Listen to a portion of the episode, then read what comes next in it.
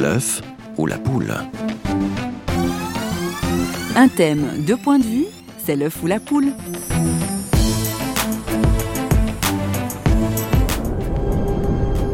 Je suis, je suis l'Éternel, Ok. ton Dieu qui t'a fait sortir du pays d'Égypte. Ah, ok.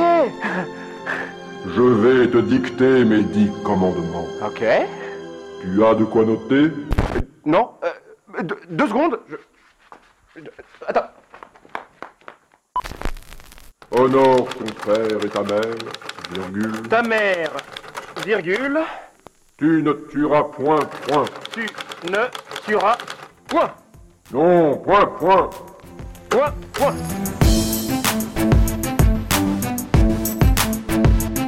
Bonjour et bienvenue à l'écoute de l'œuf ou la poule. L'extrait de la parodie des Dix Commandements que vous venez d'entendre suggère avec humour que la Bible est sujette à interprétation et à malentendu. Mais alors, comment lire ce livre écrit par des humains que l'on dit inspirés par le Très-Haut? Ces textes millénaires ont-ils encore quelque chose à nous apporter, à nous, hommes et femmes du XXIe siècle? Et si oui, quoi? Pour approfondir le sujet, deux invités aujourd'hui, Valérie Duval-Poujol, théologienne et auteure d'un petit livre pratique et simple d'accès, 10 clés pour comprendre la Bible, paru aux éditions Empreinte. Et en fin d'émission, nous entendrons un pasteur, Christian Glardon. Pour en savoir plus au sujet de la Bible, donc, c'est François Sergi qui a mené l'enquête auprès de Valérie Duval-Poujol, doctorante en théologie et enseignante de grec biblique à l'École des langues et civilisations de l'Orient ancien à Paris. Valérie Duval-Poujol, vous êtes l'auteur d'un ouvrage, 10 clés pour comprendre la Bible. La Bible serait-elle d'un accès difficile? Alors la Bible, on sait que c'est l'un des livres les plus vendus, les plus traduits, les plus diffusés, et peut-être paradoxalement, peut-être pas le livre le plus lu. Donc c'est vrai qu'il peut y avoir une, certaine difficulté à l'heure de, Twitter, à l'heure de euh, Internet, d'avoir un accès, on va dire, à un support papier. Donc c'est pour ça qu'on va passer euh, ce temps ensemble pour essayer de découvrir les trésors de ce livre. Les trésors, dites-vous. Donc il y a un intérêt à lire la Bible. C'est pertinent aujourd'hui, ce vieux livre de... Alors pour ça, je vais, 2000 nous, je vais nous faire partir en voyage et nous rappeler l'origine de, de ce mot Bible. Ça vient de la ville de Byblos. Nous sommes en Méditerranée et c'est la ville qui fabrique les papyrus. Et on va partir de ce Byblos pour fabriquer le mot livre en grec, biblion, au pluriel biblia, et ça va nous donner par le latin le mot Bible. Ça veut dire que le mot Bible, c'est cette bibliothèque portative à laquelle on peut avoir accès 24 heures sur 24, une bibliothèque avec ses trésors, et puis également un, on va dire, une formidable occasion de découvrir les histoires d'autres êtres humains, et puis surtout, finalement, à travers ces histoires, de se découvrir euh, soi-même. Parce que la Bible, ce sont essentiellement des histoires. Hein. Proportionnellement, c'est la partie narrative, c'est Voilà, ça qui c'est domine. ça. Quand on dit donc une bibliothèque, ça veut dire que vous avez différents genres de livres avec des histoires, des poèmes, des prophéties, etc. Et on peut, euh, on va dire, se plonger dans ces différents euh, types de livres, dans ces différents genres littéraires. Et ce qui me paraît très intéressant, vous me demandiez pour la pertinence, c'est que finalement, à travers la rencontre de ces autres, à travers la rencontre de ces histoires, on va finir par rencontrer aussi le tout autre, le créateur. Et c'est ça qui est intéressant, qui vient un petit peu nous, nous titiller.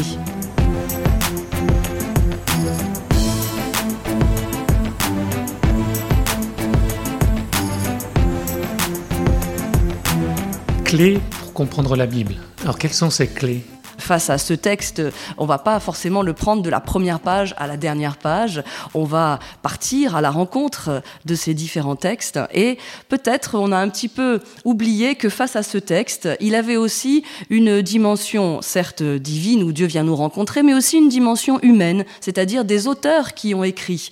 Et il faudrait penser face à ce texte à avoir autant de bon sens que face à un autre texte, c'est-à-dire euh, essayer aussi de le comprendre dans son contexte parce que sinon le risque c'est d'en faire un prétexte. Vous faites de l'historico-critique, si je comprends bien? Alors en fait, il s'agit d'utiliser les outils qui nous permettent de comprendre un texte dans son contexte. Très concrètement, il va s'agir par exemple de regarder dans notre texte qu'est-ce qu'il y a avant et qu'est-ce qu'il y a après, pour ne pas prendre un verset ou un passage hors de, de son contexte, hors de son histoire.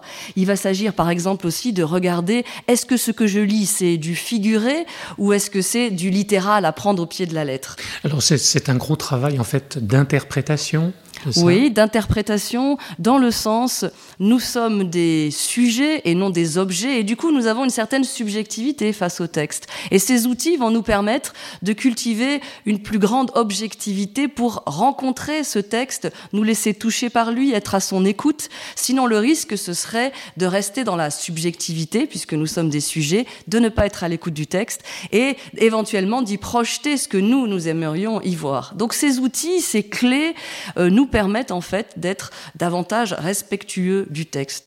C'est un espace de liberté, ça nous dit quelque chose de ce que Dieu a voulu, c'est ça Un espace de liberté, et euh, pour les chrétiens, on dira que c'est dans cet espace du coup que l'esprit, euh, l'esprit de Dieu peut souffler, parce que sinon, si on ne crée pas cet espace, cette distanciation, cet espace de liberté, eh bien le risque c'est justement que le texte soit seulement un prolongement, une, une, projection de, de moi-même, un petit peu comme un ventriloque qui ferait parler le texte. Il y a un mystère, c'est comment cette parole, ces paroles, ces divergents littéraires, hein, tous ces textes-là, euh, sont euh, parole de Dieu. Comment est-ce que Dieu se, dit, se communique à travers euh, des, hommes et des femmes qui écrivent des textes qui sont datés de leur époque, avec leurs préoccupations, leur propre vie. Comment, comment on passe de l'un à l'autre Vous voyez l'articulation, parole de Dieu, parole des hommes. Alors il y a un mot-clé euh, en théologie chrétienne, c'est le mot de paradoxe. Le paradoxe, ce sont deux vérités contradictoires, mais que nous avons besoin de tenir ensemble pour rendre compte euh, d'une réalité, d'une vérité.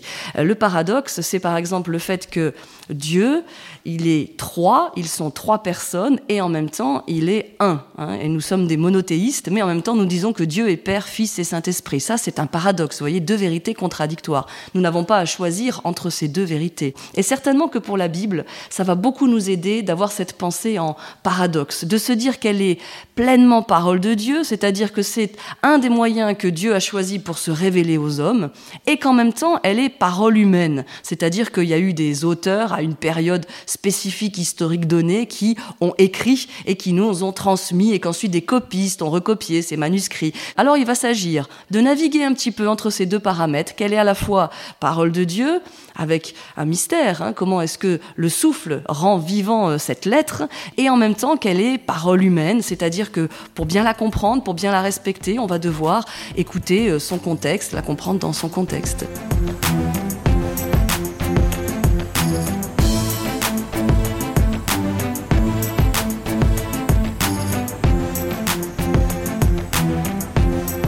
Alors on se posait la question de la pertinence de la Bible et de cette Bible qui est communication de Dieu aux hommes.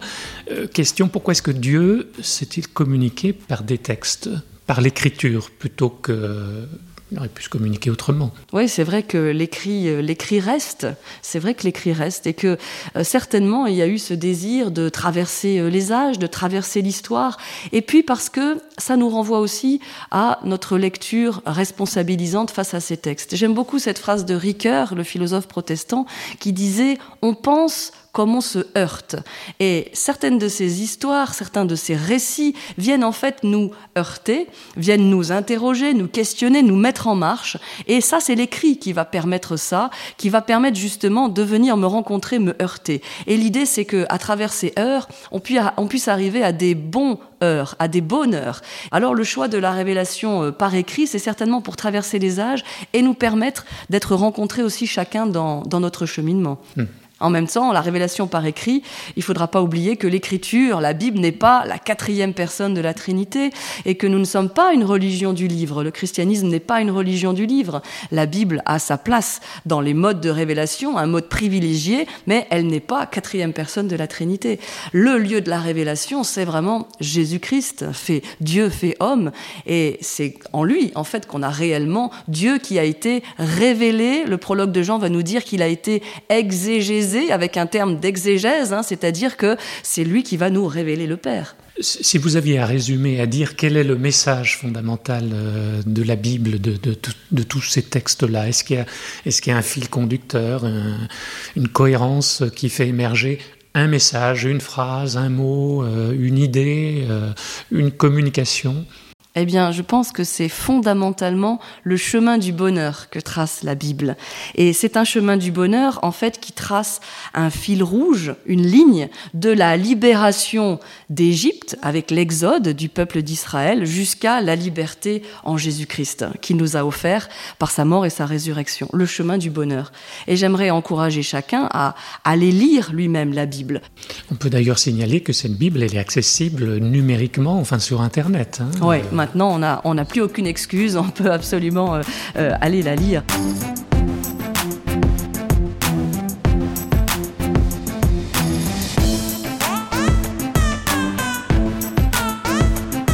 La Bible pour y trouver le chemin du bonheur, cela s'appelle méditer la Bible. À ce propos et en conclusion à cette émission, nous vous proposons d'entendre courtement Christian Glardon. Il est pasteur à la retraite, mais toujours très actif, en particulier dans l'animation d'ateliers sur la méditation de la Bible. Christine Raymond l'a joint par téléphone et lui a demandé quel était l'intérêt de méditer la Bible plutôt que n'importe quel autre livre de sagesse. Pour moi, la Bible, c'est euh, beaucoup plus qu'un livre de sagesse euh, ou un livre de morale. Euh, c'est une parole qu'une personne, la personne de Dieu ou la personne de Jésus, m'adresse à moi comme personne. Et ça, je, ne le trouve dans, dans aucun autre livre. C'est un petit peu comme quand nous étions fiancés, ma femme et moi, on était à 1200 km l'un de l'autre. Euh, recevoir une lettre. Il y avait le contenu qui m'intéressait, bien sûr, les nouvelles et tout ça. Et puis, en même temps, c'était le signe d'une présence, le signe d'un contact avec une personne aimée. Et pour moi, toute la Bible, c'est des témoignages sur euh, un Dieu qui m'aime et qui a envie de contact avec moi aujourd'hui. Alors, comment elle se médite, la Bible?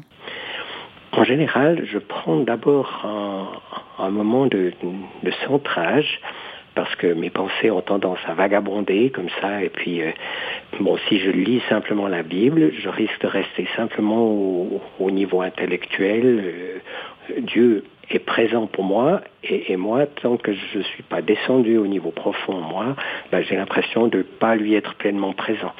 Alors ce qui m'aide à rassembler un peu mes, mes pensées, à être présent profondément avec toute ma personne, paradoxalement, c'est d'être attentif à ce qui se passe dans mon corps. Et je fais comme une petite revue de mon corps. Quand je sens qu'il y a une, tension dans, telle partie, ben, je demande à Jésus de poser sa main dessus pour la détendre. Et je me rends compte que mes pensées, pendant ce temps, elles n'ont pas pu vagabonder ailleurs, elles sont, elles sont vraiment là. Et puis en même temps que je parcours mon corps, eh bien, euh, j'offre aussi au Seigneur mes, mes pensées, mes sentiments, et, puis voilà, je me prépare à, à l'accueillir. À la fin de ce petit moment de centrage, je dis, bien, je laisse venir la détente et la fraîcheur dans mon corps, je te laisse venir à moi dans ta parole. Est-ce que vous auriez une expérience personnelle à partager de la méditation de la Bible? oui, ben, la, première qui me vient, c'est une expérience euh, qui est amusante. Nous avions un petit chien qui avait passé 17 ans et qui souffrait d'une bronchite. Et puis, on ne savait pas très bien. Euh, euh, on s'est placé devant Dieu en lui disant, mais qu'est-ce qu'on peut faire? Les soins vétérinaires et tout ça, on avait fait tout ce qu'on pouvait. Et puis, le texte du jour auquel on arrivait ce jour-là, c'est ce verset il élèvera devant Dieu la poitrine de l'animal. Alors, euh, c'était une, certains diraient une coïncidence. Pour nous, c'est un hasard avec, avec H majuscule, comme si Dieu nous faisait un petit clin d'œil pour nous dire, mais oui, vous pouvez prier pour votre animal et euh, je vous rendrai l'animal euh, en bonne santé, je prends soin de lui. effectivement, il a, il a été guéri.